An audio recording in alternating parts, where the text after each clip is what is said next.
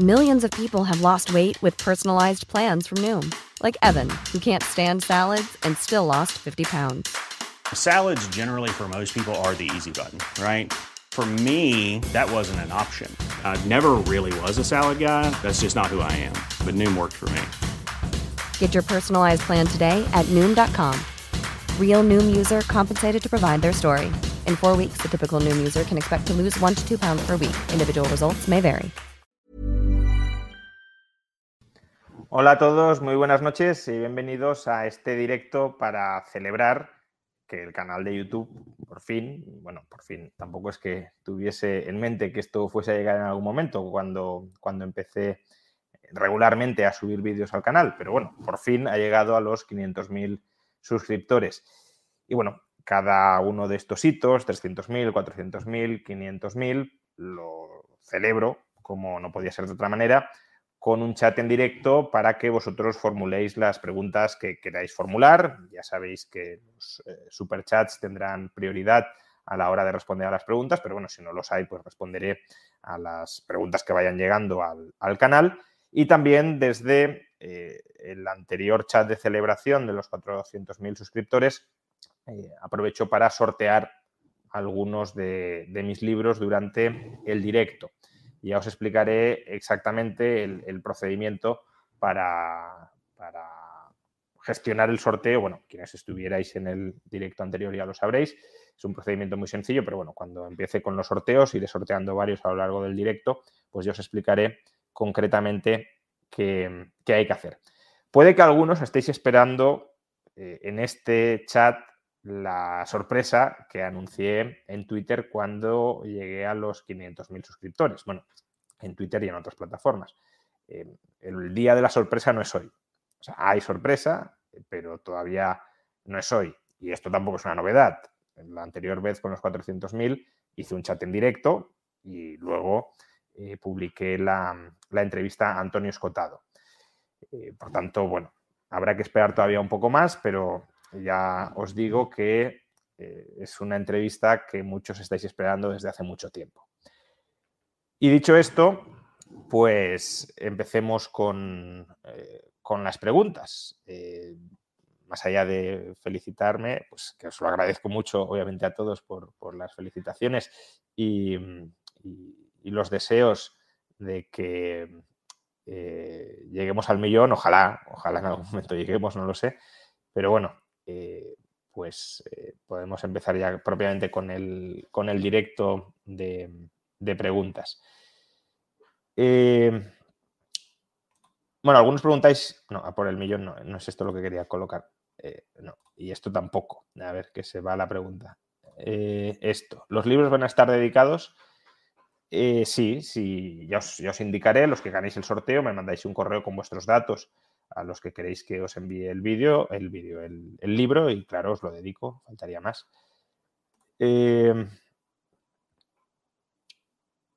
a ver, ¿Algún consejo para alguien que inicia su doctorado en economía? Pues mucha paciencia y también muchas ganas para investigar. El doctorado suelen ser años muy duros porque hay que trabajar mucho y además hay que trabajar en algo que no da unos rendimientos inmediatos. A lo largo del grado, pues uno va haciendo exámenes, los va superando y va teniendo gratificaciones a corto plazo de, bueno, voy avanzando y, y me van dando feedback de que voy en la buena dirección. Con el doctorado Mm, esto no sucede. Tienes que dedicar varios años a escribir una tesis donde además la ayuda que recibes pues es parcial porque al final si estás investigando para hacer una aportación, quien mejor conocerá esa parte del tema eres tú o, tú y algunos más, pero no mucha gente, por, lo tanto no recibes mucho feedback, a veces el que recibes es negativo y, el momento en el que se llegue a presentar la tesis, que además es un proceso burocrático eh, bastante farragoso, pues se ve muy lejano y, es fácil que cunda el desánimo. Entonces, eh, pues nada, ánimo, ganas y ser conscientes de que habrá muchos baches, pero que eh, si, crees que merece la pena doctorarse, que ese sería otro debate, pues eh, adelante con ello y, esfuérzate. Eh, Pizarro Martínez, los austríacos rechazan la evidencia empírica en economía. ¿Usted cree que eso es correcto? Bueno, yo creo que esta es un poco una generalización eh, de, la posición de la escuela austríaca. Es verdad que hay una rama rothbardiana a priorística que interpreta a Mises, ya digo, como un a priorista extremo, en el sentido de que ninguna evidencia empírica puede tumbar una teoría desarrollada deductivamente. Yo creo que esta es una interpretación, eh, no sé si correcta o incorrecta de Mises, es decir, puede que Mises quisiera decir eso, aquí hay también polémica, pero desde luego es incorrecto en el sentido de que epistemológicamente mm, no, tiene mucho sentido sostener que ninguna evidencia puede invalidar una teoría. Otra cosa es que muchas veces mm, pretendemos falsar las teorías económicas con, pizcas de evidencia que no son concluyentes. Y en ese sentido, la crítica austríaca eh, yo la interpretaría más, siendo generosos, como una alerta contra eh, los intentos de tumbar teorías meramente porque aparentemente hay algunos datos que no encajen en esa teoría. En economía no es ni mucho menos tan sencillo hacer esto eh, por múltiples motivos, porque puede que no estés midiendo bien los inputs, es decir, eh, al final un modelo económico es input a través de un input que alimenta un modelo, una teoría sobre el mundo y ese eh, ese, ese, modelo alimentado por esos inputs te producirá un output. Bueno, pues puede ser que no estés midiendo bien el input, que no estés midiendo bien el output. Todo modelo descansa en una serie de hipótesis auxiliares que muchas veces no se explicitan, con lo cual quizá alguna de esas hipótesis auxiliares no se cumpla y lo que esté mal no sea el modelo, sino que ese modelo no es aplicable eh, a la realidad empírica que estamos examinando en este momento. A lo mejor estás eh, utilizando un, mercado, un modelo de mercado competitivo en un mercado monopolístico. Pues eso no significa que la teoría de los mercados competitivos sea incorrecta, significa que no la estás aplicando eh, a la realidad eh, adecuada, ¿no? Es como un mapa de París es incorrecto si lo utilizo para desplazarme por Madrid. No, el mapa de París puede estar bien hecho, pero no es el mapa que has de utilizar para desplazarte por, por Madrid. Entonces, bueno, teniendo en cuenta todo esto, creo que la falsación es más complicada de lo que a veces se pretende de, bueno, la teoría económica dice esto y no se ha cumplido esto, ¿no? Es que la teoría económica puede decir muchas cosas muy distintas según cuáles son las hipótesis auxiliares que se adoptan y, por tanto lo que hay que mirar es si las hipótesis sobre las que se sostiene la utilización de un determinado modelo se cumplen o no. Eh, José José, ¿qué opinas del famoso reinicio? Eh, entiendo que, te refieres al reset. ¿Es solo teorías absurdas o tiene algo de real? Hombre, a ver, yo en general las conspiraciones no me las creo mucho. Em, eso no significa que eh, los gobiernos, en términos generales, aprovechen las catástrofes para ganar poder. Y durante los últimos años se han acumulado una serie de catástrofes e incluso a veces las catástrofes las pueden crear los propios estados para o las pueden exacerbar, más que crear quizá exacerbar los propios estados para, eh, para justificar su intervencionismo eh, y eso eh, sí que sucede, ¿no? Es decir, guerras que se inician no por buenos motivos, sino para justificar un incremento del poder del Estado o un incremento del gasto militar o de la burocracia militar, etcétera, pues, pues no es nada descabellado que suceda. En el caso del Gran Reset, yo creo que se juntan muchas ideas muy conspirativas de un plan eh, demasiado eh, omniabarcante, como si hubiese una eh, intelectualidad o una oligarquía detrás que lo tiene todo perfectamente planificado para conducirnos hacia una mayor pérdida de libertades.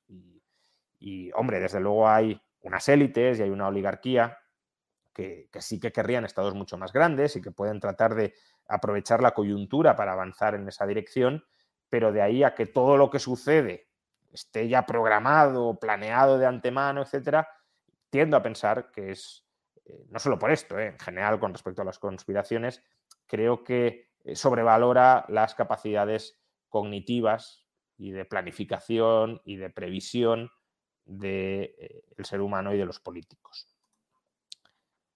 Vicente Mataix, ¿cómo ve la desaparición del dólar como moneda de referencia? Lo veo improbable. Ya dediqué un vídeo a la cuestión, no, tiene mucho tiempo, quizá un par de semanas o menos, donde bueno, reflexionaba sobre si el dólar iba a perder su hegemonía eh, en favor del yuan. Mm, hombre, en el muy largo plazo no lo sé. Eso es imprevisible, claro. Pero a corto o medio plazo no lo veo. No lo veo porque eh, los requisitos para que ello se cumpliera, eh, que básicamente consisten en que el gobierno chino pierda control sobre su economía, no se van a dar. vamos, no creo que se vayan a dar. es decir, China no va a liberalizar su mercado de capitales, China no va a dejar de planificar, planificar indicativamente, tampoco digo que haya una planificación central omnicomprensiva, ni mucho menos, pero planificar indicativamente su economía y si nada de eso sucede, es complicado que el yuan se convierta en una moneda de, reserva, que a veces también se confunde con que el yuan desplace al dólar como medio de pago. Eso da un poco igual. Si yo cobro en yuanes y nada más cobrar en yuanes, vendo los yuanes y compro dólares, pues sí, hemos denominado los pagos en yuanes, pero la influencia que tiene eso económica es, nula. Em, Julián Díaz, buenas tardes, profesor eh, Rayo. ¿Cómo se aborda en el liberalismo a las personas con trastornos mentales y si hay bibliografía al respecto? Pues ahora mismo no, caigo sobre bibliografía sobre el tema probablemente la haya, pero tampoco es algo que haya, eh, que haya investigado eh, en profundidad sobre, sobre, esa cuestión.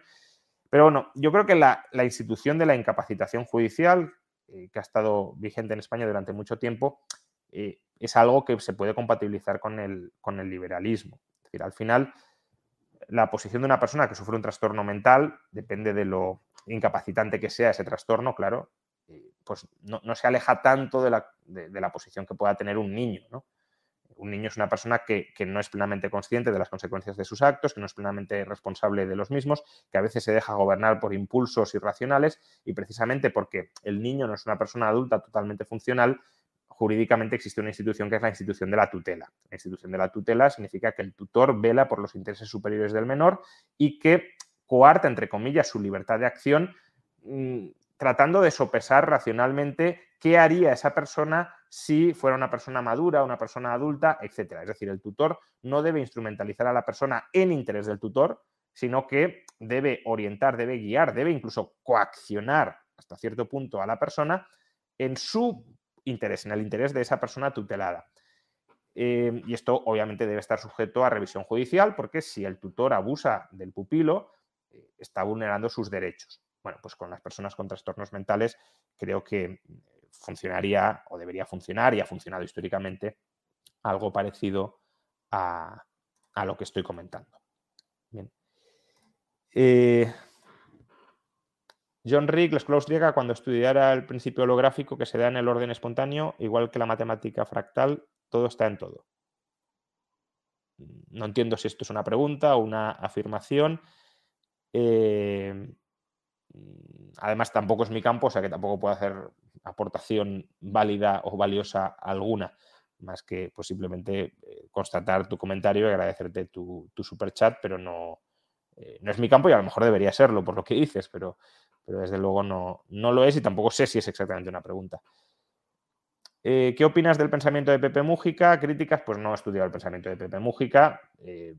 como una persona orientada a la izquierda, eh, al menos en materia económica, ya digo, aquí estoy hablando un poco eh, por encima, porque puede orientarse o puede ubicarse en la izquierda, pero a lo mejor tener políticas no, del todo antiliberales, no lo sé, pero bueno, con esas coordenadas ideológicas claramente no, va a coincidir conmigo. No porque yo sea de derecha, es que eso eh, a veces también se malinterpreta, o bueno, depende cómo definamos derecha, claro, pero el liberalismo no es de izquierdas, no es de izquierdas, desde luego en lo económico no lo es. En lo social podríamos debatirlo según que entendamos por izquierdas en lo social, pero desde luego en lo económico no lo es. Ger, Ger, Ger, eh, profesor, ¿cuál es su opinión acerca del eh, Foro Económico Mundial? Bueno, pues más o menos ya lo he dicho cuando he contestado sobre el Gran Reset. Pues, eh, claro, son, una, son élites, son oligarquías que están muy desligadas de la, de las preocupaciones diarias de, las personas, que tienen una vocación de un Estado expansivo, además de un Estado globalmente expansivo, porque son personas que, eh, que, conciben que hay problemas globales, y quizá los haya en algunos casos, pero eh, que también exageran los problemas globales que hay, que requieren de una coordinación global y para una coordinación global se necesitaría supuestamente un Estado global hacia el que hay que avanzar, quizá no un Estado global omnicomprensivo, pero sí instituciones de gobernanza globales. Y eso es lo que algunos llaman globalismo, que hasta cierto punto creo que de nuevo es conspirativo, pero que sí tiene una parte de, razón en lo, que, en lo que se está denunciando, porque sí hay o sí estamos en esa, en esa tendencia. Pero de ahí a que todo esté, ya digo, planificado y que todo sea parte de un plan maestro, creo que hay un, trecho importante. Eh, Pablo Maldonado, ¿cómo ve la, actual, la economía actual de Reino Unido? Enhorabuena por los 500.000. Bueno, de nuevo, no, estoy analizando ni mucho menos diariamente la economía de Reino Unido. Casi te diría que pues, el análisis más a pie de obra que estoy haciendo y, tampoco muy exhaustivo es el de la economía española y el de la economía estadounidense. Eh, ahí sí que te podría dar alguna argumentación algo más sólida y tampoco con toda la solidez que debería. En el caso de Reino Unido, yo creo que, ya digo, desde desconocimiento se mezclan pues una pandemia mal gestionada, con un Brexit mal gestionado y todavía no solucionado. Y todo eso genera mucha incertidumbre institucional, genera eh, ciertos daños permanentes en la economía y, por tanto, una capacidad de, reacción o de, o de maniobra eh, o de crecimiento menor. Eh, bueno, esta no es un super chat, pero, pero como creo que la pregunta es interesante, Juan Huarte dice: Veremos un debate con Philippe Bagú sobre teoría bancaria y monetaria a raíz de su último libro. El último libro de Philippe, Philippe es un colega académico, de hecho he publicado varios papers con él y me llevo muy bien con él, pero ha publicado un libro que se llama Antirrayo porque en teoría monetaria tenemos pues, posiciones totalmente opuestas y supongo que aprovechando también pues la corriente de anti-Marx o, la popularidad de anti-Marx, pues eh, antirrayo. Eh, sí, supongo que lo veremos. Vamos, yo por mi parte estoy totalmente dispuesto y seguro que Filip también, porque de hecho ya hemos debatido en otras ocasiones, o sea que tampoco es cuestión más de organizarlo que de nada más. Eh, bueno, este simplemente, muchas gracias Rayo por tu enorme trabajo, bueno, muchas gracias a ti por el super chat y el agradecimiento. Eh, Carlos sube 8, por más información que busco no me convence el Bitcoin, veo más viable el oro, ¿cuál es la pega de este último? Bueno, la pega de este último es que es más fácilmente confiscable que Bitcoin.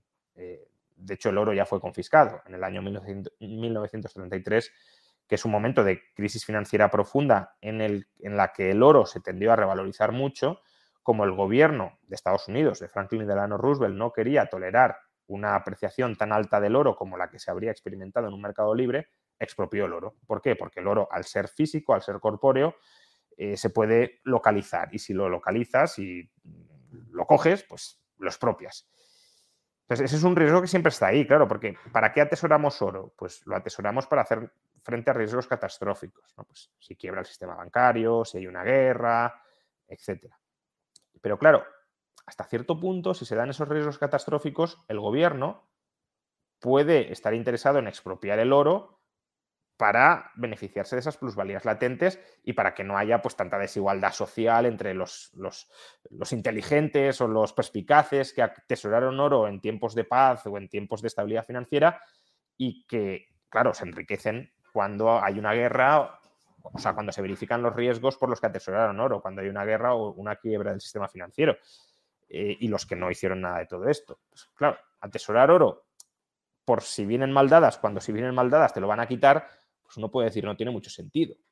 Eh, en cambio, Bitcoin es, hombre, no imposible que te lo confisquen, porque si encuentran tu monedero y te someten a tortura, pues terminarás revelando las claves y terminarás entregando los bitcoins, pero si no tienen forma de meterse en tu mente, eh, imagínate que has memorizado la contraseña y las palabras clave, etcétera, eh, pues, pues no pueden robártelos. Y, en ese sentido, si es una ventaja o si tiene una ventaja eh, frente al oro. Eh, Luis Romero, si hay personas que compran criptos desconocidas y ganan en movimientos fuertes, ¿se puede decir que la volatilidad agrega valor o provee un servicio? No, a ver, eh, el hecho de que algo sea volátil y de que algunas personas ganen por la volatilidad no es un servicio porque si ganas por la volatilidad es que otro está perdiendo por la volatilidad. Por tanto, es un juego de suma cero. El servicio, en todo caso, será, eh, pues, si puedes preservar tu valor a largo plazo, aún en medio de la volatilidad, si puedes evitar que te lo confisquen.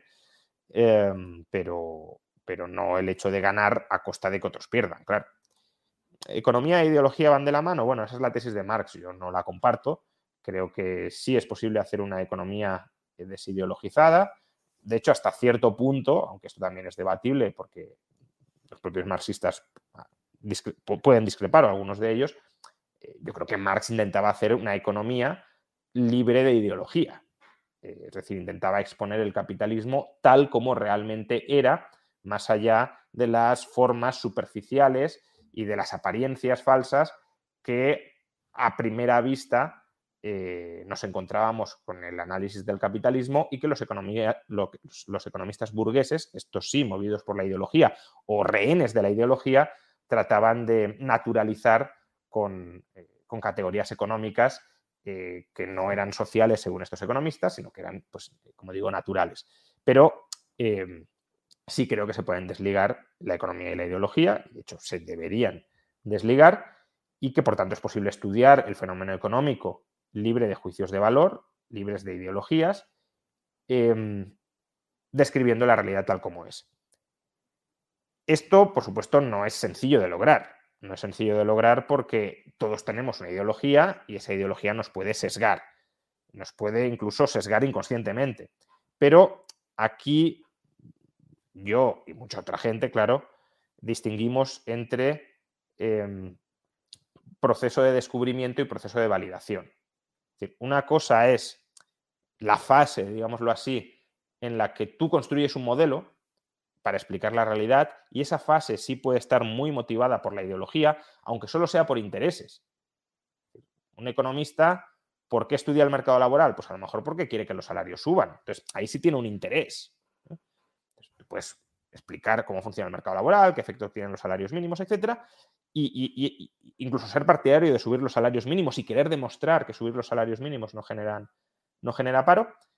Y por tanto, esa parte de construcción de un modelo y de intento de validación de ese modelo sí puede estar movida por la ideología, pero ya luego la validación final del modelo no o no, o no tanto, porque no depende solo de ti, depende de la comunidad académica. Y sí, la comunidad académica puede estar movida también por ideología, sin duda, de hecho eso es lo que sostiene el marxismo. Pero existen métodos procedimientos que tratan de validar o refutar esas teorías al margen de cuál sea la, ideología de, eh, de eh, los, científicos, los economistas encargados de, validarla. Que aún así es complicado, sí, pero no es un objetivo eh, imposible, inalcanzable, que debamos, pues eso, descartar de manera absoluta. Em, bueno, eh, doctor Rayo, felicidades por sus 500.000. Sería bueno encontrar un modelo económico en base a necesidades más que la sobreproducción debido al mundo finito. Em, bueno, el problema aquí es eh, qué es necesidad y qué no es necesidad, ¿no? Porque, a ver, cuando se habla de sobreproducción en teoría económica, nos referimos a em, que se produce más de lo que la gente quiere o de la gente, la gente necesita, ¿no? Em, pero claro, y precisamente porque producimos más de lo que, de lo que la gente quiere o, necesita, eh, hay mercancías que se quedan sin vender. Por eso hay una sobreproducción. Pero tú no estás hablando de eso, tú estás hablando de que eh, en el fondo estamos produciendo más de lo que necesitamos, aún sin ser conscientes de que no lo necesitamos. Y ahí entra el debate de eh, qué es lo que realmente necesitamos. Porque, claro, si tú te pones en la perspectiva del hombre del siglo XIX, pues todo lo del siglo XX eh, es producción superflua. En el siglo XIX tú podías vivir, mal vivir, pero podías vivir con, con pocos lujos. Ya en el siglo XX eso de tener automóvil, televisión, el hecho de volar en avión de vez en cuando, pues todo eso para qué lo necesitas. Y lo mismo las, la nueva producción del siglo XXI, pues desde una perspectiva del siglo XX también la podemos ver como innecesaria. ¿Para qué queremos todo esto? Pero es que eso ya depende de la estructura de fines de las personas y la nueva producción puede generar nuevos fines. Y esto sí es algo que Marx eh, correctamente menciona, que, que, en parte las necesidades sociales son producidas, eh, pero no son necesariamente producidas por, por un plan central, ni mucho menos, sino que eh, la propia producción social genera necesidades derivadas o vinculadas a esa producción social. Y por tanto, claro, al final si dices, no, no, estos son necesidades reales y estos son irreales. Reales o irreales, ¿a juicio de quién? Para mí, puede haber necesidades que tú calificas de irreales que pueden ser más importantes que las que tú calificas de reales. Por tanto, déjame que las jerarquice eh, yo mismo. Em, Pablo Rospingliosi, eh, felicidades, tus vídeos son buenísimos, muchas gracias. ¿Para cuándo te vuelves a ANCAP? Bueno, yo ya fui a ANCAP y ya escapé de ahí.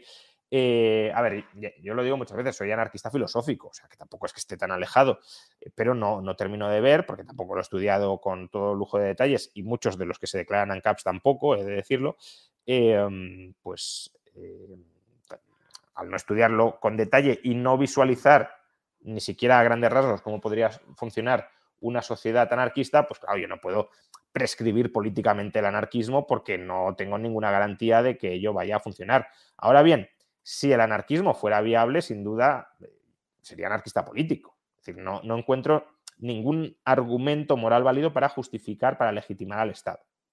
Para justificar, quizá, para legitimar no. Justificar porque, bueno, puedes plegarte de hombros y decir, bueno, esto es así, es así, y qué vamos a hacer?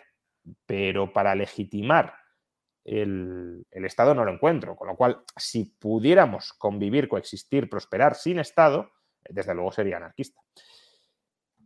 Bien, eh, vamos ahora a hacer el primer eh, sorteo, a ver si,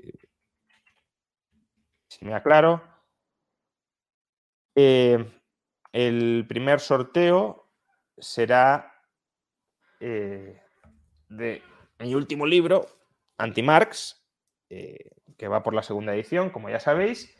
Y bueno, para participar en el, sorteo simplemente tenéis que escribir Anti-Marx. Eh, por cierto, escribid solo una vez por persona anti-Marx, aunque escribáis 10 veces solo os va a contar una vez, ¿de acuerdo? Por lo cual no, no hace falta que peguéis anti-Marx. Anti-Marx con almohadilla, eh, cuidado, sin almohadilla no vale. Eh, entonces, bueno, vamos a dejar unos...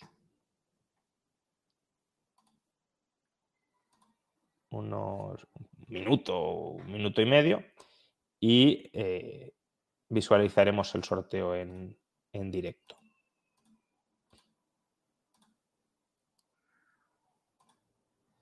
Bueno, ya tenemos a 250 personas ya eh, participando, pues bueno, yo creo que ya podemos eh, mostrarlo, a ver.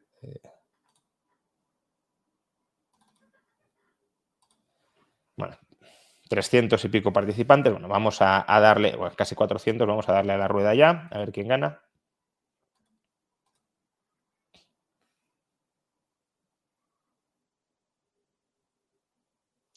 Casi gana Borja Tarraso, que es miembro del canal, pero no. Eh, Eren se presenta. Bueno, esperemos que se presente mejor que Eren. Em, bueno, pues mándame, Eren se presenta em, un correo a contacto arroba eh, juanramonrayo.com y, y bueno, pues mándame donde quieres que te lo envíe el nombre que quieres que aparezca en la dedicatoria y te mando el, el libro. Bueno, vamos a continuar. Luego habrá otros sorteos adicionales. Em, a ver, otros superchats que teníamos por aquí. Em, ¿Crees que la izquierda intenta acabar con los autónomos? Bueno, yo creo que el gobierno actual de España intenta saquear a los autónomos. Tanto como acabar, no lo sé. Aunque em, desde una perspectiva marxista, desde luego el objetivo sí debería ser acabar con los autónomos, porque para el marxismo eh, los autónomos son una reminiscencia de, órdenes o modos de producción precapitalistas. Em, con lo cual, el desarrollo del capitalismo consiste en, en eh, asalariarizar a los trabajadores y solo una vez pues, la, polarización social dentro del capitalismo sea máximo, muy poquitos capitalistas concentrando todo el capital y una masa de proletarios eh, depauperada, depauperada en términos de producción, no en términos de salario, que si no luego hay marxistas que no lo interpretan bien y se enfadan, eh, pues solo ahí colapsará el, capitalismo. No, desde luego, este, algunos decís, no creo que el gobierno piense tanto. No, no, no estoy diciendo que esto, eh, que es una interpretación marxista de la historia, esté en la mente del gobierno, ni mucho menos. Digo que si entendemos izquierda por izquierda marxista, sí debería tener cierto objetivo o cierta previsión al menos de que los autónomos eh, desaparezcan. Em, LS, eh, hola profesor, gracias por su lucha en favor de la libertad y, en contra de la ignorancia. Necesitamos más gente como usted que sigan los éxitos. Bueno, muchas gracias por el comentario y por el eh, super chat. Rocketman, desde su punto de vista, ¿cuáles serían las reformas económicas a realizar en España en el futuro inmediato, teniendo en mente el crecimiento económico?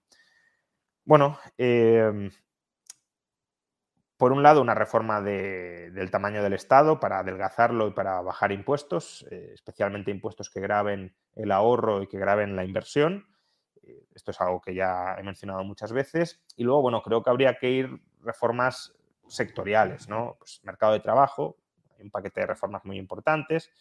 Em, mercado eléctrico, próximamente publicaré en el canal eh, un vídeo criticando la, reforma del mercado eléctrico o del sistema eléctrico que promueve el gobierno, mercado inmobiliario, para permitir que bajen los precios de la vivienda, porque si no, simplemente gran parte de, la renta o, de la riqueza que se genera en sociedad es apropiada por los rentistas, simplemente porque no permitimos que se construya más vivienda, eh, etcétera. ¿no? Es decir, habría que ir sector por sector.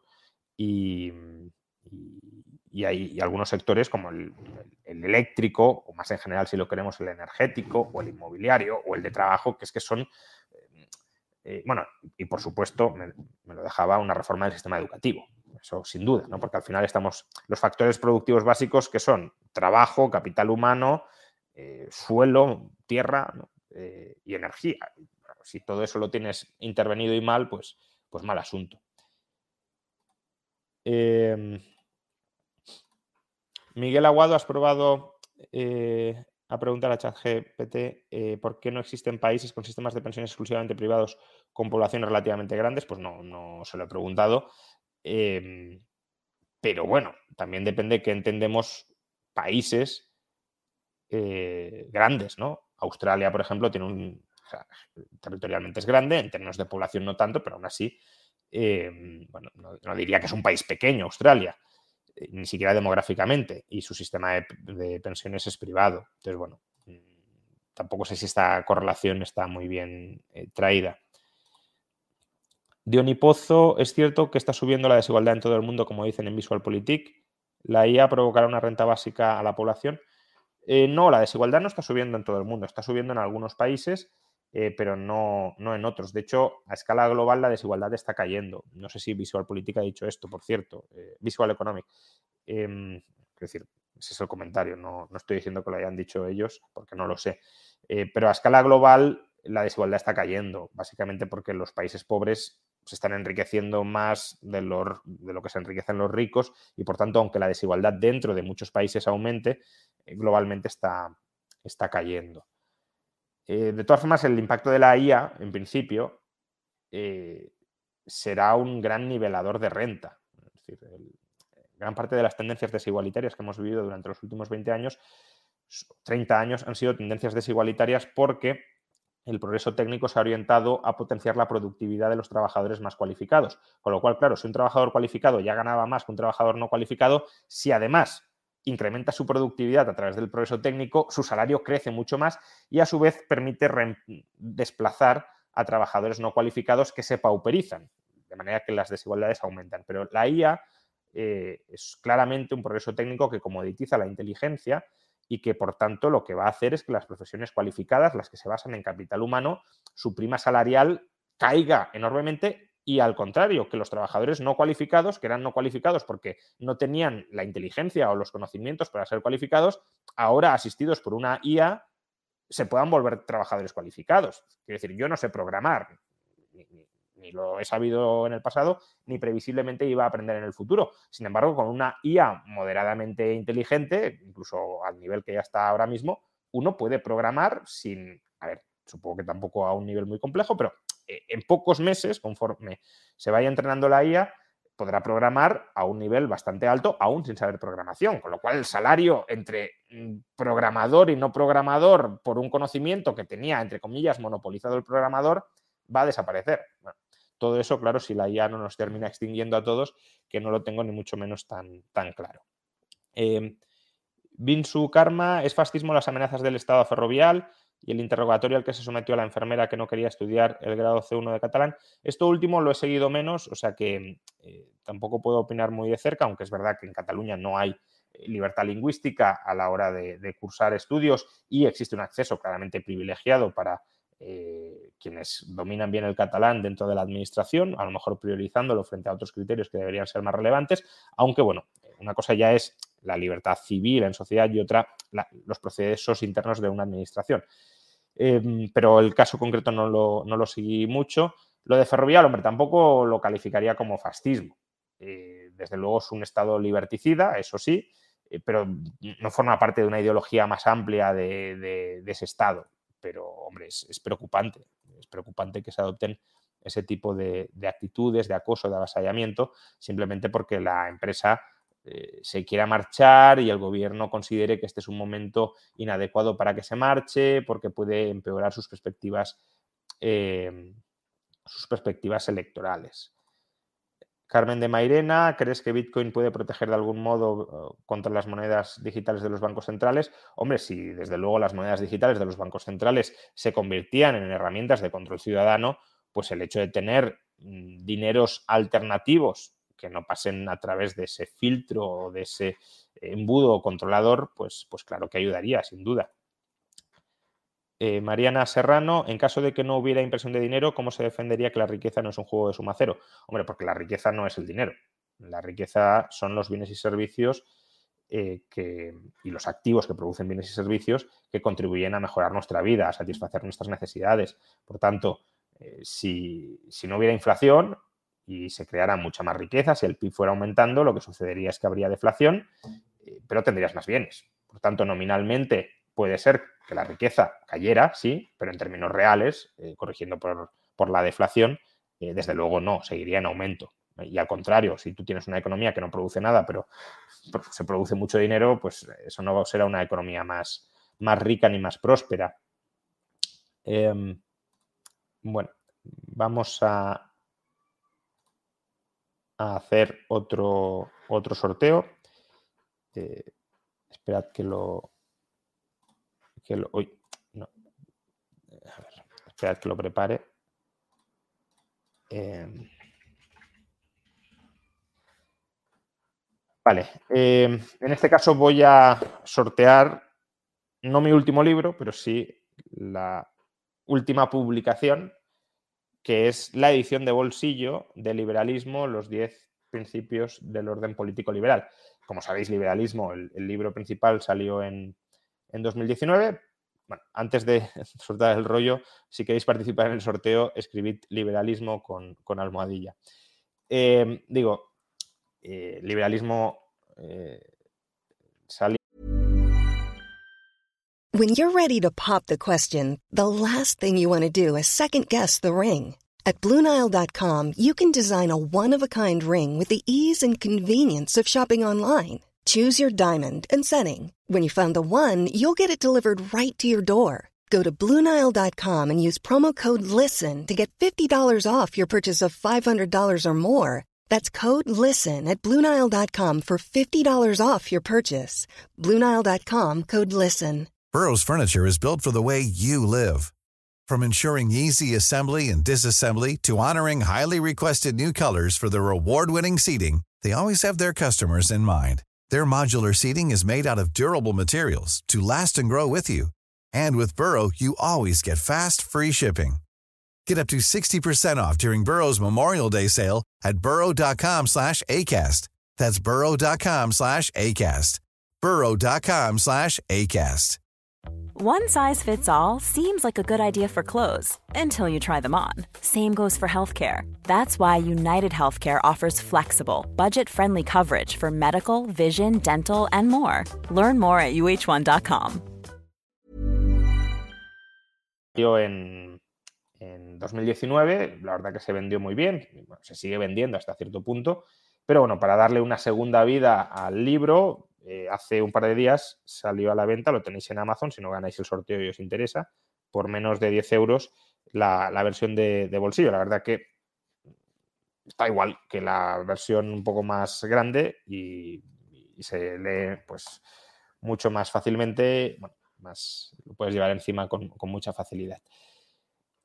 Bueno, pues como antes, em, vamos a ir ya sorteando porque bueno, ya tenemos más de 400 eh, que habéis soltado la palabra liberalismo. Recuerdo que por mucho que la escribáis varias veces, eh, da igual, solo se cuenta una por, por usuario. Bueno, pues le doy a sortear.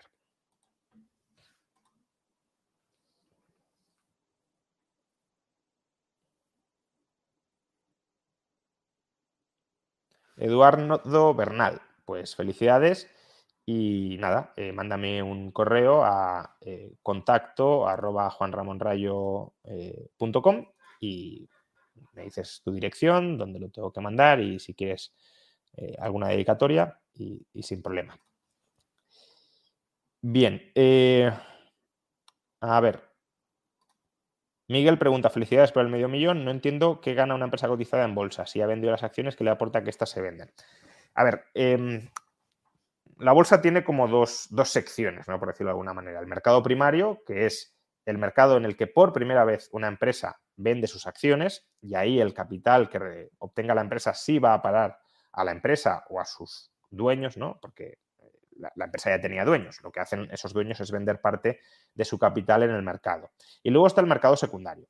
El mercado secundario realmente no es un mercado eh, que directamente implique a las empresas, porque efectivamente, como dices, cuando se compran y venden títulos, la empresa no recibe ese capital. El mercado secundario es un mercado para los accionistas de la empresa, que pueden querer vender sus títulos en algún momento y, por tanto, para darles negociabilidad a esos títulos hace falta un mercado organizado en el que se reúnan compradores y vendedores. Ahora, esto sí influye sobre la empresa de dos maneras, al menos de dos, probablemente de más, pero al menos de dos. Primero, si no hubiese un mercado organizado para los accionistas, la empresa que vendiera acciones en el mercado primario las vendería a precios mucho más bajos. ¿Por qué? Porque, claro, yo en parte estoy dispuesto a pagar un precio mayor por las acciones porque sé, un precio mayor en el mercado primario, es decir, capital que se lleva la empresa o sus antiguos dueños, eh, porque sé que la voy a poder vender cuando quiera. Si a mí me dicen, oye, que eh, tú vas a comprar esto y luego va a ser dificilísimo venderlo, pues entonces no pagaré mucho, no habrá mucha gente que quiera invertir, no habrá competencia, no subirán los precios de las acciones. Esto se ve muy claro eh, cuando uno estudia o compara el múltiplo sobre beneficios que se paga por una empresa no cotizada. Imagínate que quieres comprar el bar de la esquina. Pues ¿qué precio pagarás por el bar de la esquina? Pues quizá cinco veces, cuatro veces los beneficios normalizados de ese bar. En cambio, en bolsa se paga pues 15, 20 veces, 20 quizá demasiado, pero no, los beneficios normalizados de la empresa. Y dos, también influye y también le importa a la empresa, bueno, iba a decir dos, en realidad tres mínimo. También influye en la empresa porque si la empresa quiere hacer una ampliación de capital, quiere captar nuevo capital, quiere acudir de nuevo al mercado primario, el precio que obtendrá en el mercado primario irá de la mano con el precio que esté en ese momento en el mercado secundario. Y en tercer lugar, también le influye porque, claro, si hay alguien que compra muchas acciones de la empresa, puede tomar el control y nombrar a los directivos. Por tanto, eh, claro que influye y claro que es relevante. Eh, ¿Cuándo le veremos desintegrar comunistas como monedero o debates? Tu público quiere ver cómo les estalla la cabeza. Eh, bueno, a ver, yo tampoco voy a los debates para machacar a nadie. Eh, puede haber un cierto toma y daca en los debates, eso es cierto, pero bueno, eh, mi, predisposición no es buscar debates en los que destrozar a la gente. Y espero que quien debata conmigo tampoco vaya con ese, con ese objetivo. Em, ¿Cuándo veremos debates? Pues bueno, a mí me gustaría tener debates sobre anti-Marx. De hecho, por escrito los estoy teniendo. Si, no sé si os habéis enterado que tengo Substack, un blog en el que escribo. Escribo cosas más académicas, eh, o al menos más de, economía académica. Tampoco es que el formato sea estrictamente académico, pero bueno, más, eh, menos divulgativas, digámoslo así. Y, ahí pues ya he debatido, por ejemplo, con el marxista Rolando Astarita eh, sobre temas más técnicos en algunos casos y hoy mismo, en dos publicaciones, pues, una serie de, comentarios críticos con el libro que ha hecho y que ponen de manifiesto que no se ha leído nada del libro, ni siquiera el párrafo que está criticando. Entonces, bueno, si, eh, si os interesa esos debates por escrito, pues ahí los, los podéis encontrar la dirección es juanrayo.substack.com. Eh, debates en vivo, que entiendo que es un poco lo que estás, por lo que estás preguntando, por la marcha, ¿no? Digámoslo así. Pues a mí me gustaría debatir sobre el libro, pero de momento eh, nadie se ha prestado a debatir. Quiero decir, eh, hay un debate que está pendiente desde hace mucho tiempo, que es con Santiago Armesilla, que ahora mismo no quiere debatir porque, y eso pues también lo entiendo, claro, quiere leer el libro y quiere trabajar bien las réplicas. De la misma manera que en su momento sí quería debatir y yo dije que no, porque quería primero terminar de escribir el libro y, creo que es razonable que antes de debatir, pues eh, expongas, estructures bien los argumentos. Pues bueno, ahora mismo eh, Armesilla pues está en una dinámica similar, ¿no? Esperar a, a, construir, armar bien la réplica para antes de debatir. Y bueno, es un libro largo y por tanto no es algo eh, no es algo que se puede hacer de la noche a la mañana si quieres hacerlo bien, claro, y entiendo que él quiere hacerlo bien. Y luego con Astarita, pues creo que sí le han propuesto, eh, le han propuesto un debate y, no sé en qué ha quedado la propuesta. Yo por mí estoy abierto.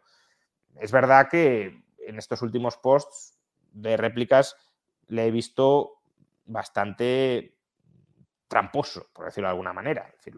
el último post y la respuesta a, mi crítica la veo muy deshonesta. Entonces, no sé si hasta ahorita va a querer debatir eh, en condiciones, pues, de buena fe eh, y en público. Pero bueno, yo en cualquier caso estoy, eh, estoy abierto al, debate, claro que sí. Y, bueno, pues con otros marxistas también. Algunos decís, debate con el de Frente Obrero. Hombre, con Roberto Vaquero ya he debatido dos veces. Pero bueno, si quiere volver a debatir sobre anti-Marx, pues debatimos sobre anti-Marx.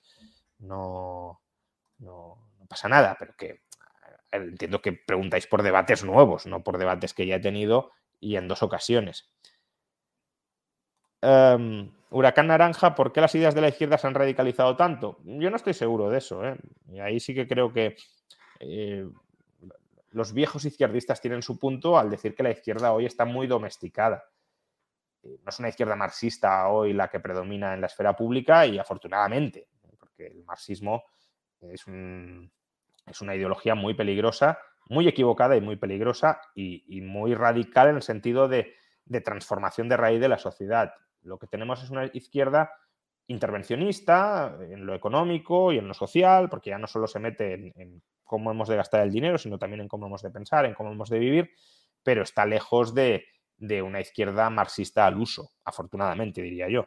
Eh, lo cual no significa que no sea poco liberticida, pero no llegamos a esos extremos, al menos no de manera manifiesta.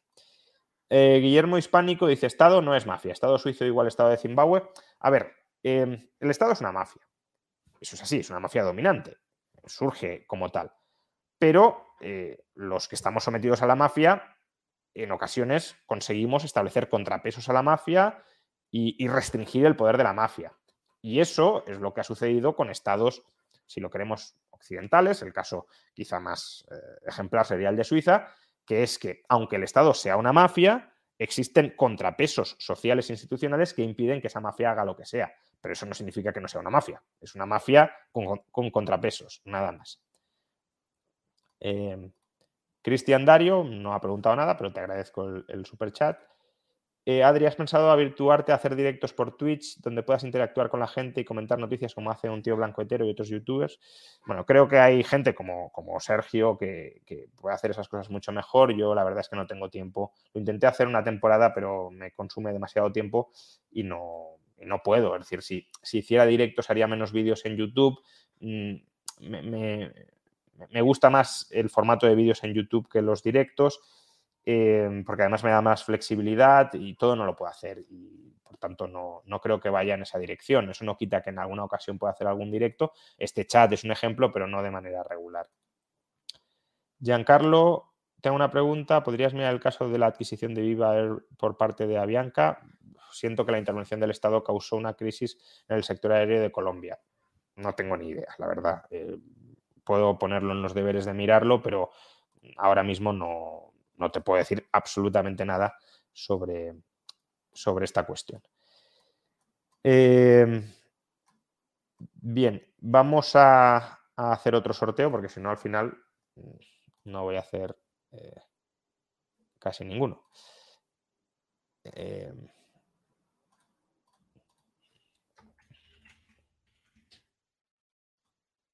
vamos a sortear de nuevo anti-marks y bueno, lo que tenéis que escribir es anti-marks.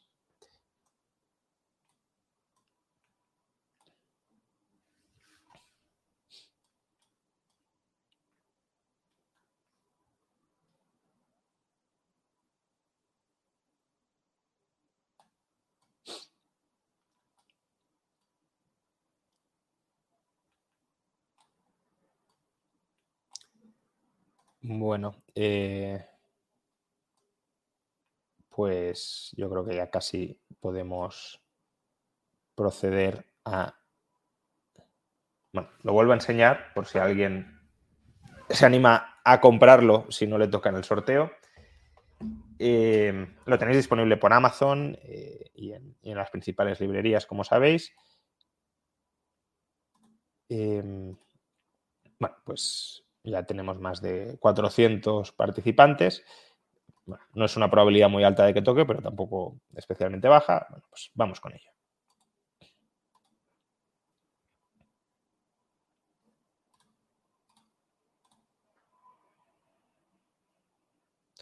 Jesús Luque Martínez. Pues lo dicho, mándame un correo, eh, bueno, felicidades, mándame un correo a contacto arroba juanramonrayo.com y y nada, y te lo mando.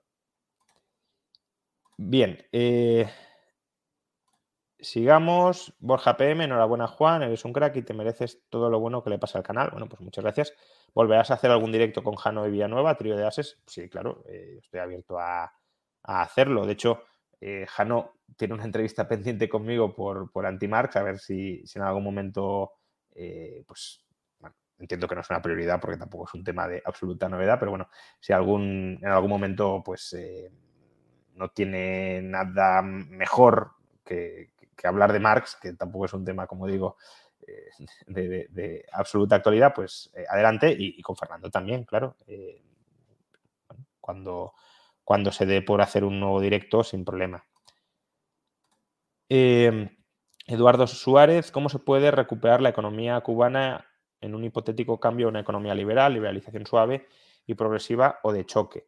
Eh, de choque. Es decir, para salir del socialismo, el tratamiento que conocemos y el que funciona bien es de choque. Y además de choque, eh, en poco tiempo para evitar que las élites y las oligarquías capturen esa transformación. Si se hace de manera muy, muy progresiva, hombre, tampoco digo que haya que hacerlo en un mes, pero si nos tiramos varios años incluso una década en la transición, ese proceso tenderá a ser capturado por los antiguos jerarcas eh, del régimen y no será una transición en general bien hecha. Además, ya tenemos experiencias de, de, transiciones que se han hecho bien, pues República Checa, hasta cierto punto Polonia, y, por tanto, claro, eh, la primera ola de transiciones uno podría haber debatido, oye, eh, lo hacemos más poco a poco porque no sabemos muy bien en qué dirección vamos y hay que prueba y error, prueba y error. Vale, eh, pero es que ahora ya lo sabemos. Entonces, mm, eh, no hay motivo para, para evitarlo, ¿no? Em, Marley Lifelong dice, hay una crítica a su libro Anti-Marx en el sentido de que no existe tal cosa como la economía política marxista ya que esta es una crítica a las, más economías políticas, a la economía política más que un sistema de pensamiento económico.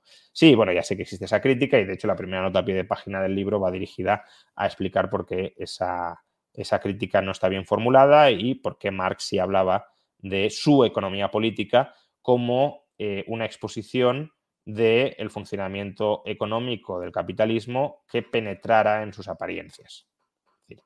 Marx criticaba la economía política burguesa porque se quedaba en la superficialidad del funcionamiento del capitalismo.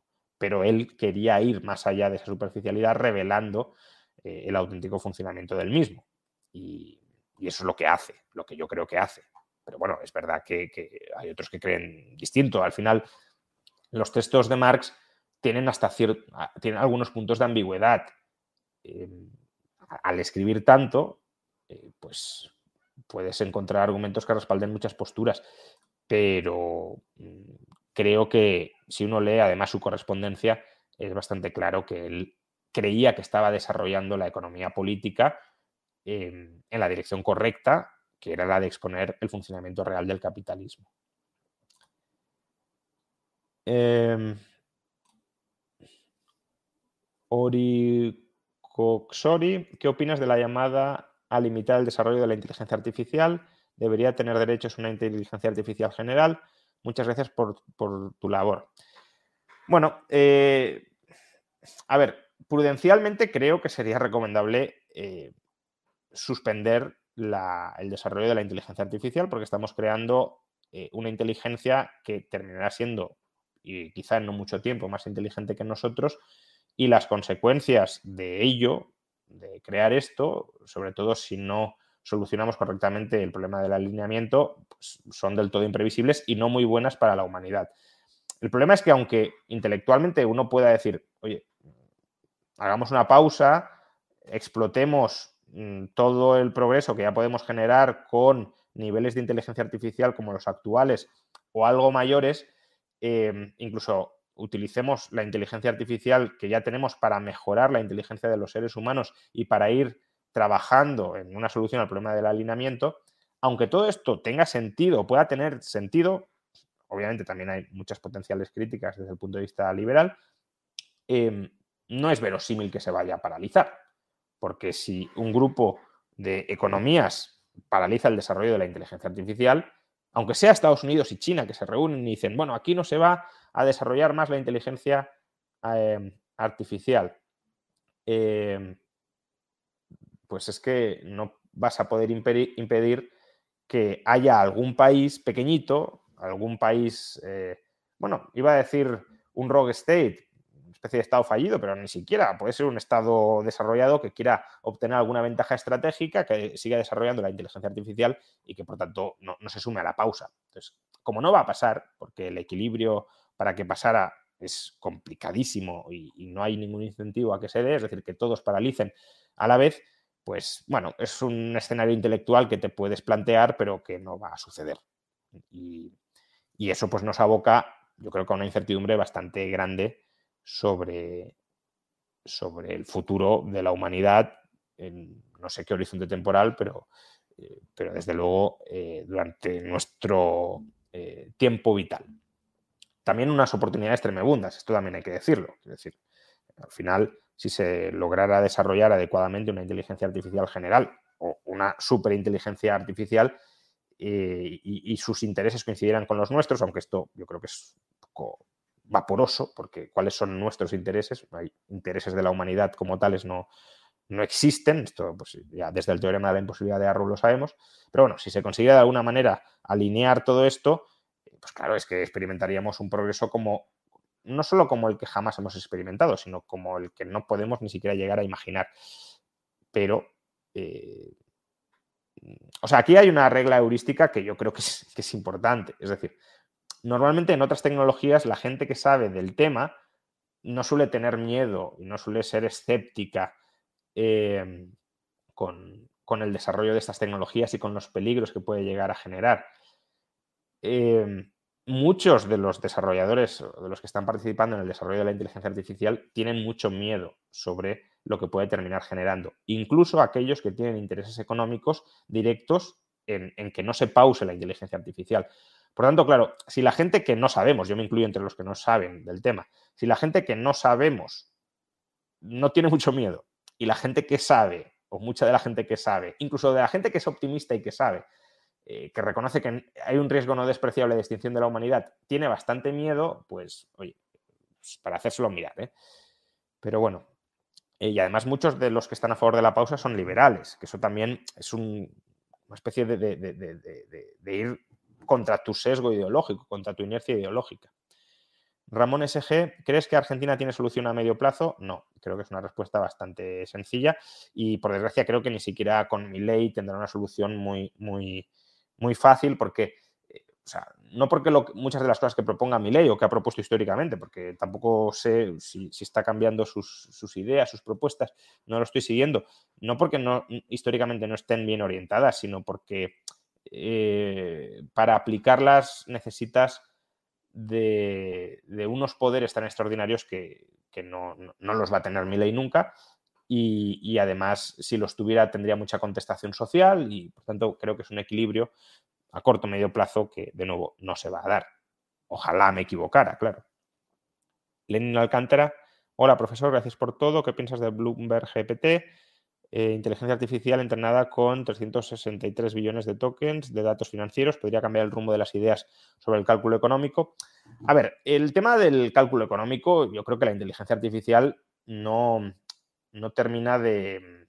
O sea, el, el debate del cálculo económico al final es si inteligencias descentralizadas y compitiendo son superiores a una inteligencia centralizada. Y eso seguirá siendo así. Es verdad que una inteligencia artificial que consiga una cierta ventaja eh, a la hora de, desarrollarse exponencialmente, puede siempre tener un diferencial positivo eh, en inteligencia con respecto a otras inteligencias artificiales que eh, hayan llegado más tarde a ese nivel de inteligencia.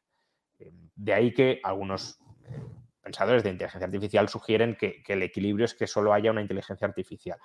Aún así, em, la inteligencia artificial para saber qué hay que producir, cómo hay que producir, para hacer progresar eh, la tecnología y la productividad necesita experimentar. O sea, la inteligencia artificial de, partida no tiene toda la información ni la va a tener nunca, necesita experimentar. Y la cuestión, de nuevo, es si los experimentos que está haciendo una inteligencia artificial eh, van a ser en cada momento siempre acertados frente a los experimentos que puedan hacer en paralelo, compitiendo, otras inteligencias artificiales. y, claramente no. Eh, o bueno, claramente, probablemente no. De modo que no tiene por qué solventar el cálculo económico. Eh, ¿Que la inteligencia artificial permitiría que se planifique mejor con el socialismo? Probablemente sí. Pero eh, aún así, un entorno de mercado con inteligencias artificiales competitivas daría mejores resultados en términos de solucionar el problema económico, es decir, qué producir, cómo producir y para quién producir, que una inteligencia artificial única. Otro tema es si es preferible tener una inteligencia artificial dominante y benévola a inteligencias artificiales compitiendo, algunas de las cuales quieran acabar con la humanidad. Eso probablemente no. Eh, ¿Qué opinas de, AMLO? ¿México tiene futuro? Bueno, creo que también hacen falta muchos cambios institucionales que no va a traer eh, Morena tampoco otros partidos del establishment mexicano y por tanto tampoco es que sea especialmente optimista. Eh, bueno, todo esto dejando fuera los escenarios hipotéticos de la inteligencia artificial, claro, porque entonces no se puede hablar de nada sobre el futuro. Pero hacen falta cambios institucionales muy profundos que, no creo que lleguen a corto plazo en México. Y cuidado, aunque soy crítico, como podéis estar viendo, con el rumbo que pueda seguir eh, Argentina o México, tampoco es que sea eh, muchísimo más optimista respecto al rumbo que pueda seguir España. no, hay una especie de, altivez en mis comentarios hacia, hacia eh, sociedades iberoamericanas, ni mucho menos.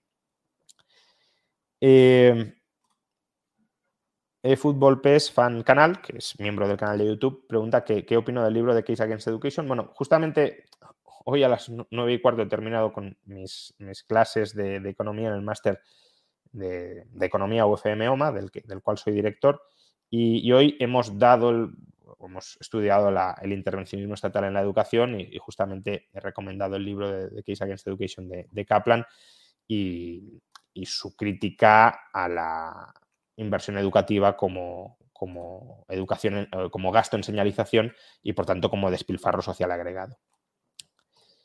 Eh, Carlos Calvin, enhorabuena por los 500.000 suscriptores, muchas gracias. Mi mayor miedo de la IA es que la use el Estado para aumentar el control y vulnerar las libertades.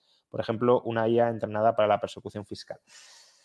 Yo creo que esa es una visión muy limitada de los riesgos que puede implicar una IA. Es decir, la idea de que vamos a ser capaces de controlar la IA para nuestros objetivos en lugar de que la IA desarrolle sus propios objetivos y nos instrumentalice a nosotros, creo que ya es eh, un escenario bastante optimista y que no es nada fácil conseguir mantener al genio encapsulado una vez ese genio se vuelve mucho más inteligente que tú y una vez ese genio busca objetivos no directamente programados o no originalmente programados por nosotros eh, que, pueda perseguir. Entonces, a lo mejor el Estado quiere instrumentalizar a la inteligencia artificial para restringir nuestras libertades, pero es que la inteligencia artificial va a dejar que el Estado la controle eh, en la medida en que esa inteligencia artificial tenga otros fines y los fines que le quiere imponer el Estado contradigan los que tiene, los que ha desarrollado incluso endógenamente esa inteligencia artificial, pues, pues no, no, no lo sé, pero no creo que sea el escenario base.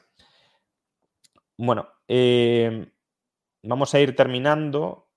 Eh, ya llevamos una hora. Es verdad que me podría haber extendido eh, bastante más. Voy a hacer un último sorteo antes de, terminar. Pero bueno, ah, también quiero liquidar algunas. algunas. Ah, bueno, por cierto, que esto. Eh, quiero liquidar algunas preguntas pendientes. Y crees, ¿dónde podemos leer tu, tesis doctoral o algún vídeo donde expliques las generalidades de la misma? Me interesa el tema del cociente de caja. Bueno, mi tesis doctoral está depositada en, los archivos de la, universidad. No la he publicado porque cambiaría muchas cosas, sobre todo de la parte teórica de la tesis doctoral. Casi nada más presentarla ya había cosas que quería cambiar. Bueno, eso me pasa con muchos libros, ¿no? Em, y bueno, lo que en cierto modo sí he hecho, bueno, por supuesto, organizar mis clases alrededor de la misma o de muchas de las ideas que desarrollé entonces. Y si te interesa el tema del cociente de, caja, eh, mi penúltimo libro, una crítica a la teoría monetaria de Mises, de una editorial, pues contiene muchas de esas ideas mejoradas, eh, mejor expuestas frente a lo que hice en la tesis eh, doctoral. Em, a ver. ¿Alguna crítica al sistema de seguridad social chino? Si te refieres al control mm, de la población por parte de China, pues hombre, sí, claro que es tremendamente criticable. Pero bueno, eh, eso ya daría para un tema más amplio del que tampoco soy experto, ¿eh? pero desde un punto de liberal, desde un punto de vista liberal, obviamente me, produce horrores que podamos importarlo aquí, como en gran medida lo estamos importando. Ger, ger, ger, ¿crees que comunidades políticas descentralizadas y basadas en blockchain y smart contracts podrían florecer en España? Como las da en Japón, bueno, si las dejan florecer, claro que podrían florecer, aunque no solo se necesita eso, eso ayuda, pero no es únicamente lo que se necesita. Pero, o sea, al final necesitas jurisdicciones verdaderamente autónomas frente al Estado y eso es lo que es muy difícil que suceda porque el Estado no quiere renunciar a soberanía. Miguel, ¿crees que España prohibirá salir a quienes hemos estudiado aquí? ¿Nos harán tributar desde fuera si huimos del país?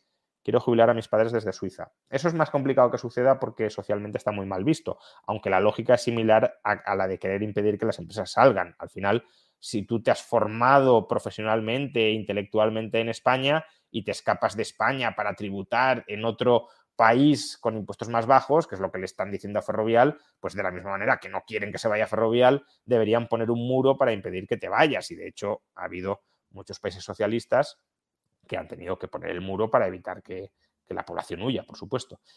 Eh, pero bueno, yo creo que eso es más complicado. Además, si es verdad que el, desarrollo de la IA va en la dirección de comoditizar la inteligencia, pues la inteligencia dejará de ser un factor productivo diferencial entre países y tampoco habrá tanto interés en los países a retener personas inteligentes o personas formadas, porque eso ya se lo proporcionará la inteligencia eh, artificial.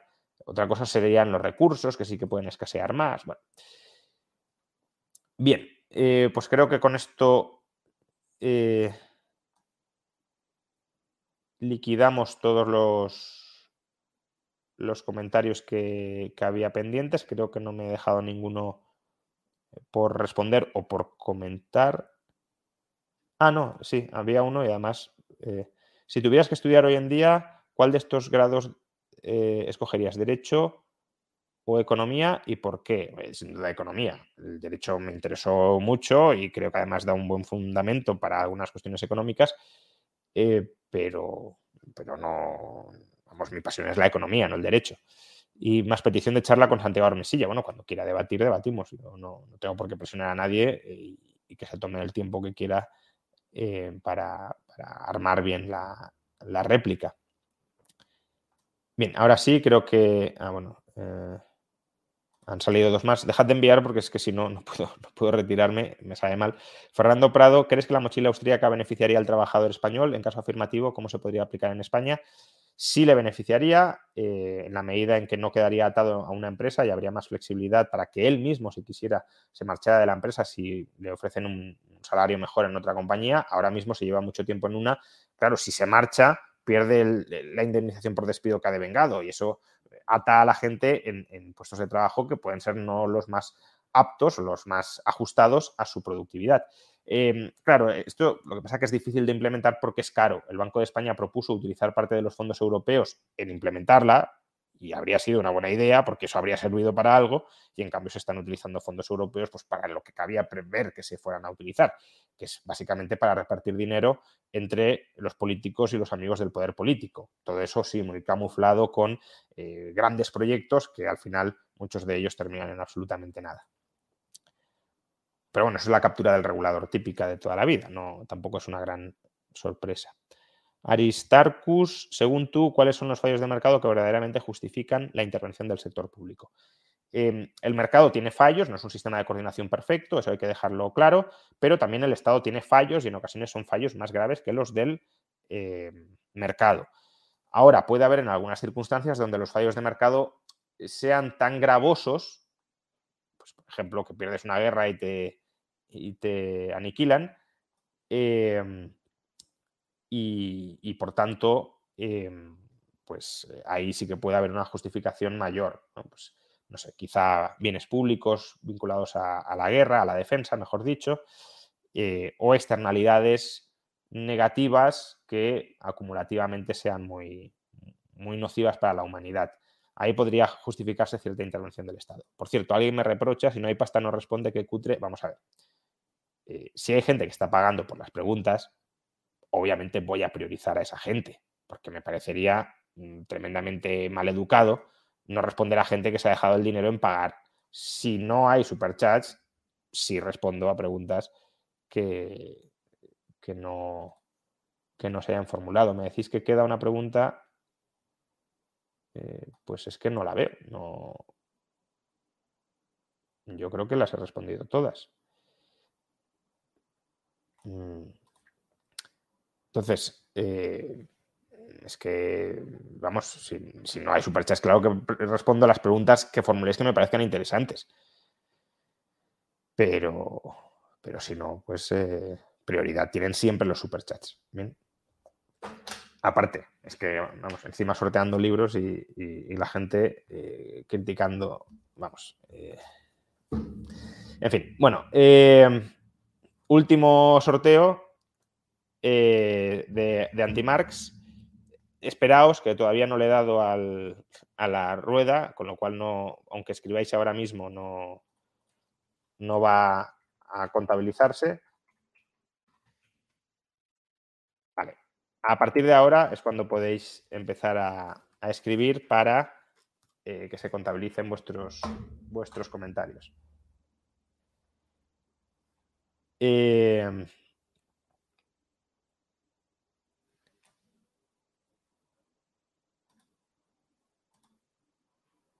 Bien, y con esto ya terminaríamos el, el chat eh, de celebración de los 500.000 suscriptores por hoy.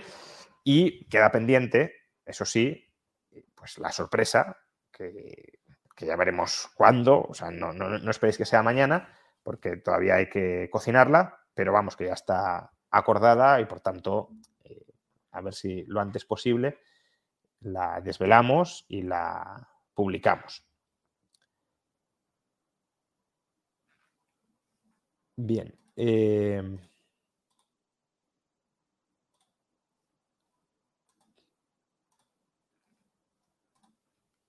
Pues yo creo que ya prácticamente no podemos lanzar la rueda, ya tenemos más de 400 participantes y Y bueno, pues empezamos. Empezamos o terminamos, según como lo queramos ver.